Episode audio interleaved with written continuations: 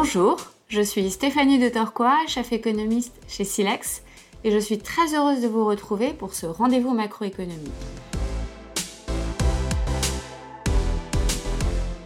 Le cœur de ce mois de juin a été marqué par des réunions importantes dans le monde des banques centrales, avec en huit jours la Réserve fédérale américaine, la Banque centrale européenne, la Banque d'Angleterre, la Banque du Japon et la Banque nationale suisse.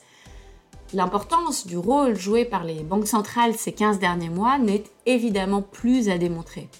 Cela dit, nous sommes entrés dans une phase intéressante et périlleuse de ce cycle de resserrement monétaire mondial. C'est cette phase de réglage fin, à la recherche du taux terminal magique s'il en est un, pour espérer mettre en place ce fameux atterrissage en douceur qui est bien sûr l'objectif ambitieux des banques centrales aujourd'hui.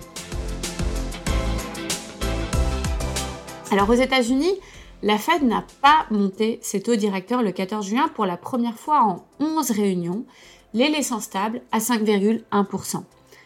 Mais elle a accompagné cette décision d'une communication qui pourrait sembler surprenante, à savoir que malgré cette pause, elle envisage de les monter encore deux fois, il est légitime de se poser la question de la pertinence de cette approche si elle est sûre de vouloir continuer à monter les taux.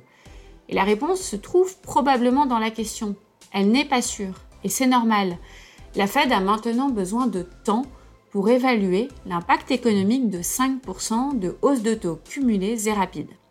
Maintenant euh, que le taux terminal soit à 5, 5,5 ou même 6%, plus de 80% du chemin est parcouru et l'attention va se déplacer du niveau de ce taux terminal au temps que la Fed compte y passer.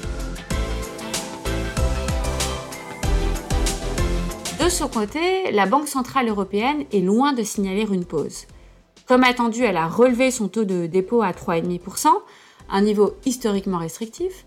Elle a préannoncé une hausse de taux en juillet et elle a laissé la porte ouverte à plus, conduisant les marchés à anticiper un taux terminal aux alentours de 4%. Ainsi, en contraste avec la Fed, l'approche de la BCE semble encore très influencée par cette crainte de ne pas voir l'inflation baisser suffisamment, plutôt que par l'objectif d'atterrissage en douceur.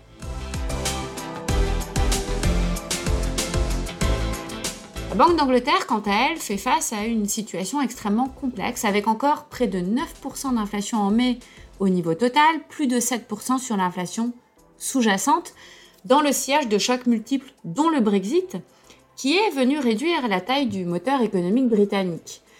Dans ce contexte, la Banque d'Angleterre a monté ses taux de 50 points de base à 5%, un plus haut sur 15 ans, et les marchés anticipent un taux terminal de plus de 6%, ce qui bien sûr accentuerait considérablement les risques à la croissance. Enfin, la Banque du Japon vit dans un monde à part, avec des taux courts à moins 0,1% et des taux 10 ans maintenus autour de 0% depuis 2016. Le Japon, structurellement déflationniste depuis plus de deux décennies, avec une démographie vieillissante et des niveaux de dette écrasants, est probablement le seul pays au monde à avoir accueilli une inflation actuellement aux alentours de 3-4% comme une bonne nouvelle. Et les autorités mettent beaucoup d'énergie à ne surtout pas lutter contre, euh, en maintenant une politique monétaire extrêmement accommodante. Merci pour votre écoute et à très bientôt.